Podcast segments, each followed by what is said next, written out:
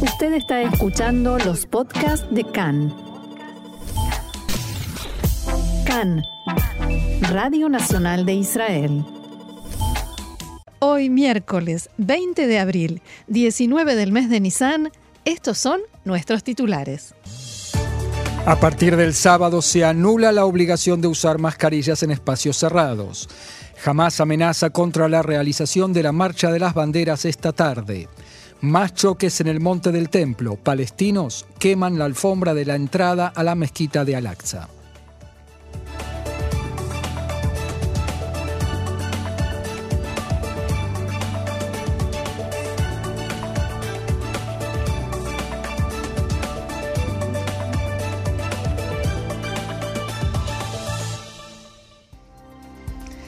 Vamos entonces al desarrollo de la información y comenzamos con una que tiene que ver con coronavirus. El primer ministro Naftali Bennett y el ministro de Salud Nitzan Orovitz acordaron este mediodía que la obligación de usar mascarilla en espacios cerrados será derogada a partir del sábado por la noche, o sea, este fin de semana, cuando termina el descanso sabático. La decisión se tomó debido al descenso en la cantidad de nuevos casos de coronavirus en el país. De todas maneras, el uso de mascarilla seguirá siendo obligatorio en hospitales instituciones geriátricas y aviones. El ministro de Salud Orovitz dijo, finalmente hemos aprendido a vivir junto al coronavirus, sin pánico, con responsabilidad y criterio. La anulación de la obligación de usar máscaras en espacios cerrados, excepto en hospitales y geriátricos, es una continuación de la política de vivir junto al virus. El coronavirus no ha desaparecido, pero actualmente no se requieren restricciones especiales. Vamos a la crisis de Al-Aqsa aquí en Jerusalén. Las facciones palestinas en la franja de Gaza anunciaron que decidieron elevar el nivel de alerta en las próximas 48 horas. También advirtieron contra la realización de la Marcha de las Banderas que organizaciones israelíes de derecha quieren llevar a cabo en Jerusalén y advirtieron que la misma marcha el año pasado fue uno de los factores que llevó a la confrontación denominada Espada de Jerusalén en alusión al operativo Guardián de los Muros. Los representantes de las agrupaciones terroristas en la franja se reunieron con el líder del Hamas, Ijia Sinwar, y a continuación emitieron un comunicado en el que también advirtieron a Israel que no atente contra las familias de los mártires. Abro comillas, el pueblo palestino y todas las fuerzas nacionales e islámicas estarán en alerta para cumplir con su obligación y proteger a las familias de los mártires que se sacrificaron por la protección de Al-Aqsa, dice textualmente el comunicado. Una fuente de seguridad israelí declaró a Khan que jamás no logró impedir el disparo de un cohete hace dos noches y que el sistema de seguridad israelí se prepara para más disparos de cohetes desde la franja de Gaza. Por eso también el Comando Sur y el Frente de Lucha Antiaérea están en máxima alerta. Las fuentes dijeron que jamás transmitió a Israel a través de los mediadores egipcios que si hubiera sabido de antemano sobre el disparo del cohete, lo habría impedido de forma activa. De todas maneras, ya sea que jamás lo consiente o lo deja pasar, el disparo de más cohetes es una posibilidad real y las fuerzas israelíes se preparan para impedirlo y reaccionar. Las organizaciones de derecha planean realizar hoy una marcha de las banderas que pase junto a la puerta de Damasco y en la ciudad vieja en Jerusalén Este, a pesar de que la policía no les ha aprobado el recorrido de la marcha por razones de seguridad. No estamos hablando de la marcha de las banderas tradicional que se realiza cada año para el Día de Jerusalén alrededor de junio, sino otra marcha de las banderas organizada por algunos grupos de derecha que se han manifestado de modo abierto contra el actual gobierno, desde que éste se formó. Según dicen, asistirán hoy miles a la marcha que comenzará junto a la Municipalidad de Jerusalén a las 5 de la tarde de hoy, pasará por el lugar sensible, incluso digamos explosivo, de la puerta de Damasco. Allí planean llevar a cabo una danza con las banderas. Desde ahí se dirigirán a la puerta de los Leones, donde recordemos autobuses de Eged fueron apedreados hace algunos días, y por allí planean ingresar a la ciudad vieja para llegar al muro occidental el cótel. En la policía se preparan con fuerzas policiales reforzadas y en estado máximo de alerta. En paralelo, en las redes sociales palestinas se publicaron llamados a asistir a la puerta de Damasco, manifestar presencia frente a la marcha y esto ya es una receta perfecta para el enfrentamiento.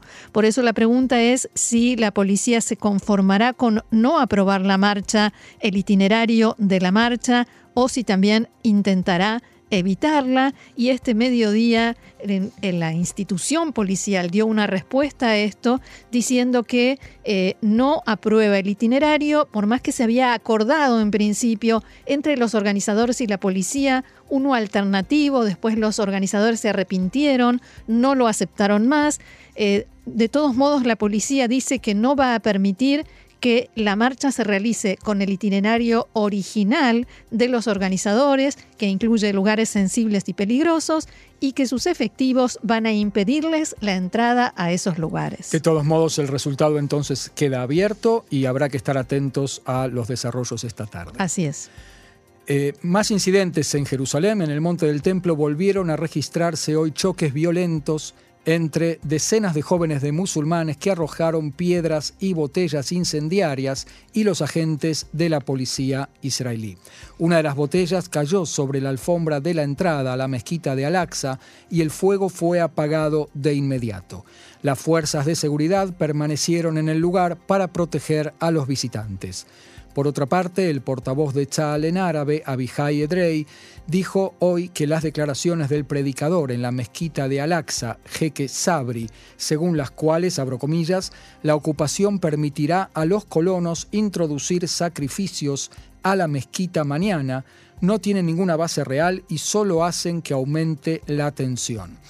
El portavoz de Chal hizo esta, esta aclaración debido a las reacciones que generaron estos dichos en la prensa árabe e internacional. Terminamos con el tema de los horarios y los lugares distintos para rezar y volvimos al, eh, a la cuestión de los sacrificios. Exacto. Sí, siempre por alguna razón entonces el monte del templo, entre comillas, está en peligro y de eso vamos a hablar. Esa es la narrativa, así es. El presidente de Israel, Itzhak Herzog, dialogó anoche con su par de Turquía, Recep Tayyip Erdogan, sobre la tensión en el monte del templo. La Casa Presidencial en Jerusalén difundió posteriormente un comunicado que indica que el presidente Herzog hizo hincapié en que, contrariamente a lo que se alega en informes falsos, Israel preserva en forma estricta el status quo y la libertad de culto, especialmente en esta época, para que los feligreses de todas las religiones puedan celebrar sus festividades con seguridad. El presidente Herzog destacó también los grandes esfuerzos de la policía y las fuerzas de seguridad israelíes por permitir el cumplimiento de todas las oraciones en el monte del templo todos los días, a pesar de las provocaciones y la instigación de distintos factores. Por su parte, Erdogan escribió en su cuenta de Twitter que le dijo a Herzog que está muy preocupado por la muerte de palestinos o por quienes sufren heridas durante el mes de Ramadán, sagrado para los musulmanes. El presidente turco también escribió que dialogó con Herzog sobre los últimos acontecimientos, abro comillas, provocados por algunos grupos israelíes extremistas y las fuerzas de seguridad. Fuentes diplomáticas israelíes dijeron a Khan que la conversación entre los dos presidentes no incluyó expresiones de repudio contundentes contra Israel de parte de Erdogan, sino que todas las partes deben actuar para calmar la situación en la región. Sí, analistas señalaron que de todos modos Erdogan estuvo más diplomático porque sigue interesado en, mejorar mantener las buenas relaciones. Más allá de esta conversación entre Herzog y Erdogan, eh, o Erdogan, la tensión y los acontecimientos en Jerusalén han generado muchas más reacciones en el ámbito político y diplomático. Ayer fue convocado al Ministerio de Relaciones Exteriores de Emiratos Árabes Unidos el embajador de Israel en ese país, Amir Hayak. Quien eh, llamó al embajador israelí fue la ministra de Cooperación Internacional de la Cancillería, Reem al-Hashimi para, que, para una conversación que fue definida como reclamo de queja ante Israel. Esta ministra es considerada una voz relativamente crítica de la política israelí a nivel oficial en Emiratos. Por ello, según dijeron fuentes involucrados en el tema a Cannes, consideran la conversación de ayer como una especie de tarjeta amarilla de los Emiratos a la política de Israel respecto de los palestinos y el tema de Jerusalén. Cabe señalar que no hubo una conversación similar durante el operativo Guardián de los Muros el año pasado, ni antes con Emiratos, sino recién ahora, a partir de la escalada de tensión en Jerusalén. Al tiempo que se producía esta convocatoria al embajador israelí, la línea, aérea de los Emiratos Árabes Unidos, Wizz Air Abu Dhabi, canceló su participación en el vuelo festivo conjunto por el Día de la Independencia de este año, según informó la Asociación Israelí de Pilotos. El gobierno norteamericano también se encuentra entre los factores que intentan por estos días bajar la tensión y estabilizar la situación en Jerusalén y en general en la zona. El secretario de Estado norteamericano, Anthony Blinken, dialogó durante la última jornada con el ministro de Relaciones Exteriores de Israel, Yair Lapid, con el presidente de la Autoridad Palestina, Abu Mazen, con el canciller jordano Ayman al-Safadi, entre otros. También el enviado de la ONU a la región, Ton Thor Wennesland dialogó con todas las partes. En un comunicado que emitió en las últimas horas, el funcionario señala que en estos tiempos, cuando la tensión todavía es alta y tenemos por delante más días complejos, hay que alentar todos los esfuerzos para reducir la tensión.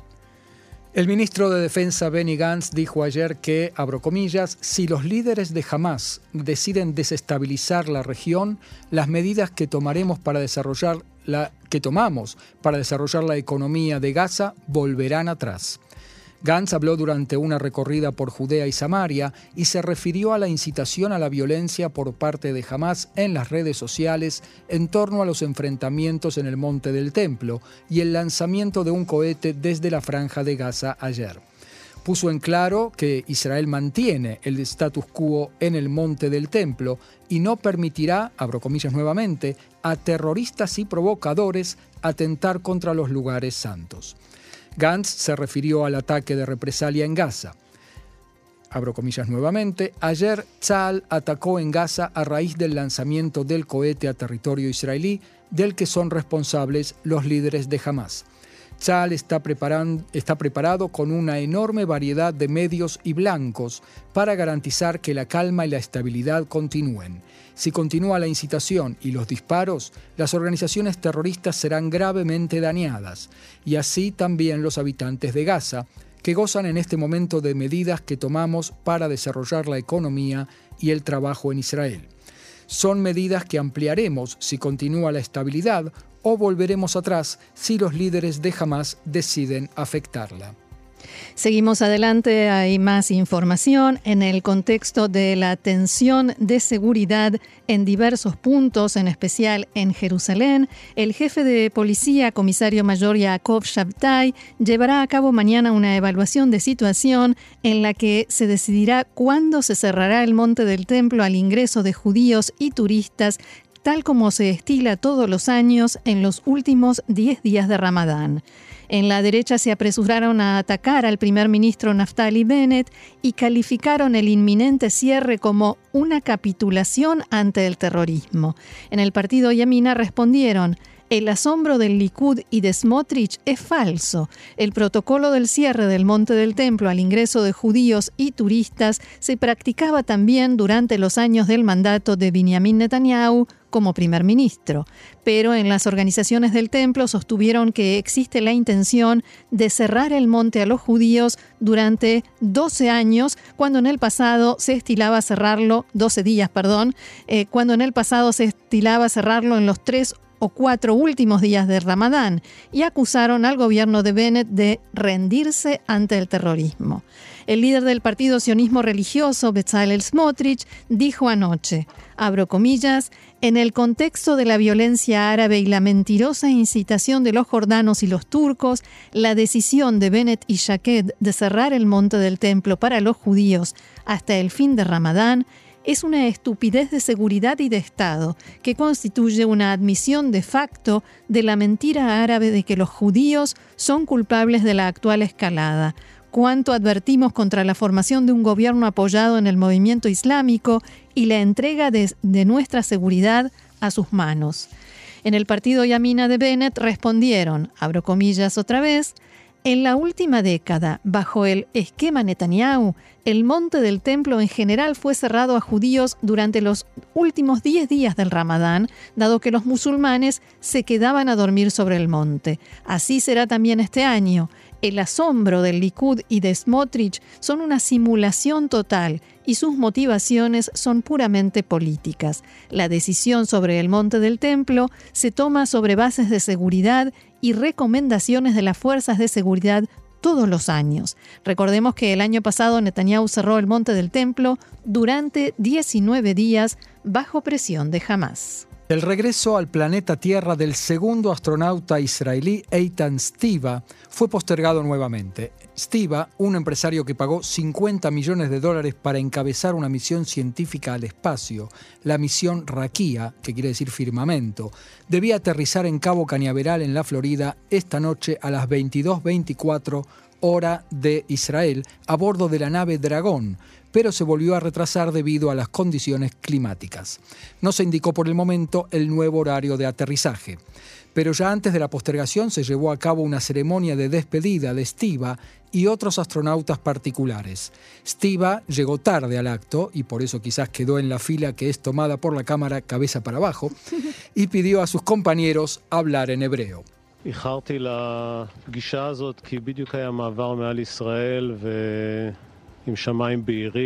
Me retrasé a este encuentro porque justo pasábamos por sobre Israel con un cielo claro. Fue un placer poder ver a Israel desde el norte hasta el sur. Estos 10 días aquí fueron sumamente especiales. Todo el personal ayudó y nosotros los ayudamos a ellos en su actividad. Hemos aprendido mucho y siento que apenas he comenzado. Siento que estoy dispuesto a quedarme aquí otro mes más. Shalom a todos y Hag Sameach.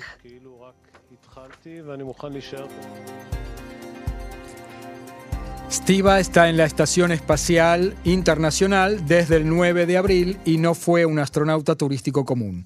Durante su estadía allí efectuó decenas de experimentos guiado por científicos israelíes, incluidas algunas eh, eh, instalaciones artísticas donde la ingravidez era clave, como una estatua que puede tomar forma solamente en estado de gravedad cero. También participó desde el espacio en un encuentro de Memoria en el Living sobre la Shoah, leyó un cuento para niños en hebreo y desde el espacio, tuvo un, diálogo transmitido por los medios con el presidente Yitzhak Herzog y fue entrevistado por la prensa israelí. También el viernes celebró la noche del Seder en el espacio.